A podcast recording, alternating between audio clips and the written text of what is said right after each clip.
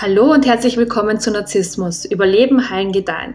Der Podcast rund um das Thema Narzissmus, Co-Abhängigkeit und narzisstisch geprägte Beziehungen.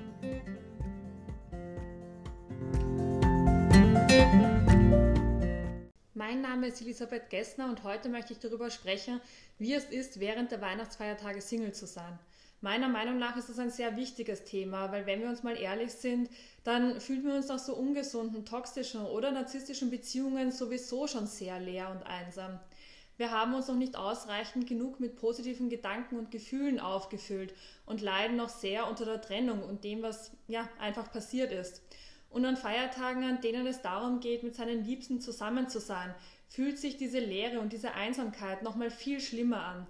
Gerade dieses Jahr trifft es uns doppelt so hart, weil wir dank dieser blöden Corona-Pandemie sowieso schon das ganze Jahr über sehr isoliert gelebt haben und diese Einsamkeit selbst den autonomsten Menschen der Welt irgendwie zusetzen würde. Gepaart mit eventuellen finanziellen Ängsten kann sich da schon mal ein Abgrund auftun, der absolut nichts Gutes verheißt. In dieser Podcast-Folge möchte ich aber absolut nichts verharmlosen und ich rate auch niemanden, diese schwere Phase des Lebens einfach zu verdrängen oder mit positiven Affirmationen schön zu reden. Ich bin mittlerweile eine riesengroße Freundin davon geworden, auch die Abgründe des eigenen Daseins willkommen zu heißen und unangenehme Gefühle vollständig zu durchleben.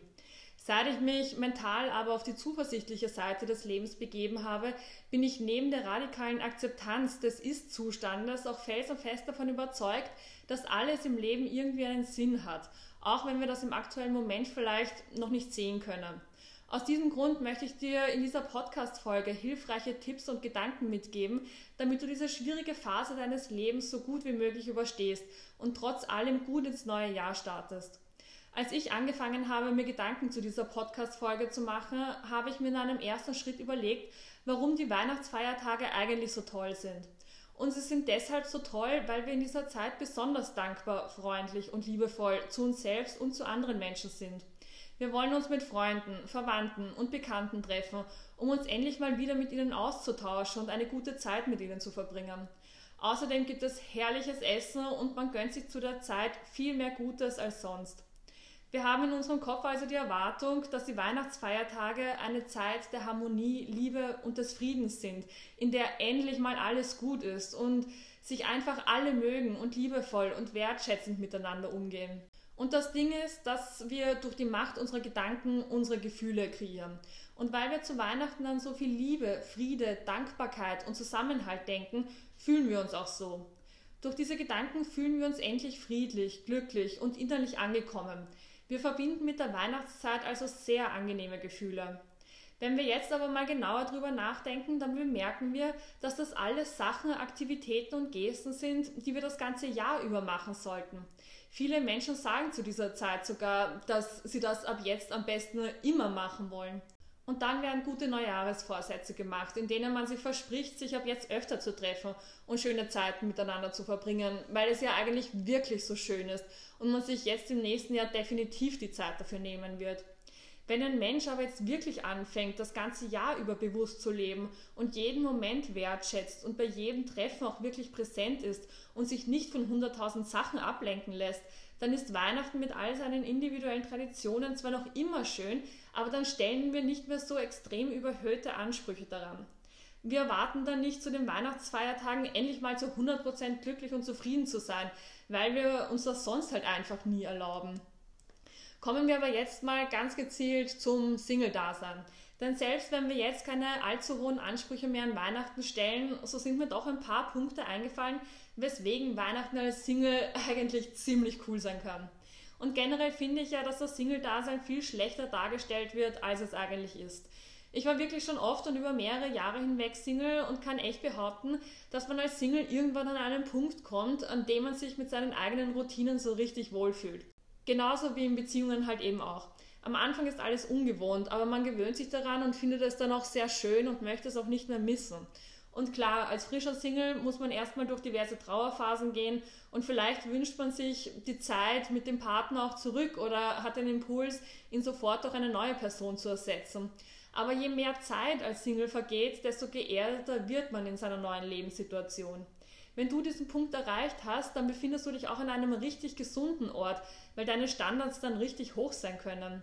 Wenn du dir nämlich selbst ein tolles Leben aufgebaut hast, in dem du dich wirklich und aus tiefstem Herzen unfassbar wohlfühlst, dann müssen andere Menschen wirklich etwas mitbringen, wenn sie mit dir in einer Beziehung sein wollen. Menschen, die hingegen versuchen, dich in deinem Glück und deiner Zufriedenheit zu stören, wirst du dann noch nicht mal mehr attraktiv finden, ne? weil warum solltest du dich zu jemandem hingezogen fühlen, der nicht auf deinem Level ist? Und wie ich anfangs schon erwähnt habe, der direkteste Weg zu deinem eigenen Glück führt über deine Gedanken. Und natürlich darfst du auch einsame oder traurige Gedanken haben. Du musst es aber schaffen, diese Gedanken wahrzunehmen, sie zu fühlen, ohne aber darin stecken zu bleiben. Wenn du an Weihnachten jetzt also aufwachst, dich alleine, einsam oder verlassen fühlst und ein paar Tränen vergießen musst, dann ist das vollkommen okay und normal. Fühle es auf jeden Fall, aber vergiss anschließend nicht, dich aus diesem Gefühl wieder herauszuholen. Mach einen Spaziergang oder geh auf jeden Fall irgendwie an die frische Luft. Mach zu Hause ein Workout, auch wenn das nur 10 Minuten dauert. Du kannst dir auch Weihnachtsmusik anmachen und durch deine Wohnung oder dein Haus tanzen oder wie Kevin alleine zu Hause auf deinem Bett herumspringen oder meditiere oder mach sonst was, was dir Spaß macht. Was du nicht machen solltest, ist auf Social Media zu gehen. Da findest du nur Fotos von fremden Weihnachtsfesten, die deine Stimmung drücken, selbst wenn im glücklichen Weihnachtsfoto vielleicht sogar ein riesengroßes Drama vorangegangen ist. Das siehst du aber auf dem Foto nicht und denkst, dass alle anderen glücklich sind, außer du. Das nächste, was du als Single um die Weihnachtszeit herum machen kannst, ist deine Wohnung oder dein Haus ganz nach deinem Geschmack zu dekorieren. Das ist nämlich das Allerbeste am Single-Dasein. Du musst dich mit niemandem über irgendetwas absprechen. Du kannst machen, was du willst. Also das ist deine Chance, mal so richtig egoistisch zu sein. Dekoriere also alles nach deinem Geschmack und schau dir all die kitschigen und dummen Weihnachtsfilme an, die dein Partner in den letzten Jahren immer kritisiert hat, die du aber eigentlich sehr gerne magst. Du kannst alles machen, was du willst. Nimm dir an Weihnachten ein Schaumbad, leg dich mit deiner Decke auf die Couch, trink eine heiße Schokolade nach der anderen, lies ein Buch, mach einen Mittagsschlaf, erledige etwas Arbeit, also was auch immer, es ist vollkommen egal. Das ist einzig und alleine deine Zeit und niemand redet dir rein. Und genieß diese Zeit wirklich so ausgiebig wie möglich, weil es könnte dein letztes Jahr als Single sein.